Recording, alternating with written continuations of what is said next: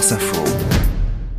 L'étoile du jour. Bonjour Marion Lagardère. Bonjour Marc, bonjour à tous. Vous la décernez à une nageuse qui vient de réaliser une première. Oui, et pour en parler, eh bien, je vous emmène euh, en Afrique de l'Ouest, à 6000 km euh, d'ici, au Ghana, puisque c'est là-bas que l'athlète euh, Yvette Tété vient de réaliser son exploit, descendre à la nage la Volta, ce fleuve qui traverse le Ghana du nord au sud avant de se jeter dans le golfe de Guinée. Elle a crawlé sur 450 km en 40 jours, 6 jours par semaine avec des pauses régulières de 20 minutes pour se désaltérer et manger, bien sûr, mais surtout pour faire ce pourquoi elle a décidé d'accomplir cette traversée, prendre des échantillons d'eau, remplir des flacons pour les faire analyser et évaluer l'état de pollution du fleuve. C'est ça le combat euh, d'Yvette Tété. Au-delà de la prouesse euh, sportive, c'est le souhait de documenter la dégradation euh, de la qualité de l'eau ces dernières années. Pollution dont on parle, eh bien, c'est la prolifération des microfibres plastiques, ces particules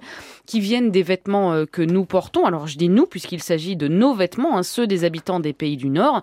Par exemple ce t-shirt dont on ne veut plus et qu'on va déposer euh, bien consciencieusement dans une boîte à vêtements pour qu'il serve à quelqu'un d'autre. Eh bien ce t-shirt a de grandes chances de se retrouver dans le plus grand marché de vêtements d'occasion euh, du monde, le Ghana, 15 millions de vêtements importés chaque semaine et des invendus qui finissent dans d'immenses décharges, aujourd'hui saturées au point de se déverser dans le fleuve. 15 millions de vêtements par semaine et autant euh, de déchets euh, en puissance. Alors Yvette Tété, qui au départ n'est pas athlète mais PDG d'une entreprise de fruits secs à Accra, a décidé de s'impliquer, d'abord en s'engageant euh, avec la fondation Or, qui sensibilise au ravage de la fast fashion, puis en lançant cette idée de descendre la Volta pour documenter euh, la pollution.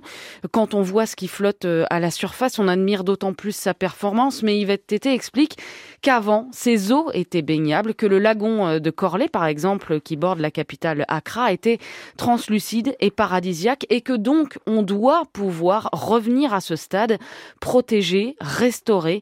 Et ça commence par tarir la source de pollution à des milliers de kilomètres d'Accra, dans les usines qui sortent des centaines de collections par jour. Et puis, juste ici, dans nos choix, dans nos envies d'un nouveau t-shirt, d'un nouveau survêt, là, il y a peut-être un peu du sort de la Volta. J'arrive dans la boutique en fin d'après, mais je vois ce putain de survêt, il est soldé. Je vais pouvoir flex à pas cher. Et putain, y a un mec dans la soirée calme même, ça valait pas la peine.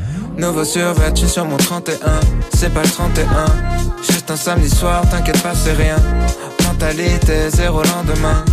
Tout ira bien tant que mon verre est plein. Dites aux voisins qu'on va jamais baisser le son. Marchera en l'air vers le ciel, baisse le Il y a ceux qui nagent et ceux qui rament. Renaud Dely. Je suis pas tout à fait sûr. Allez-y.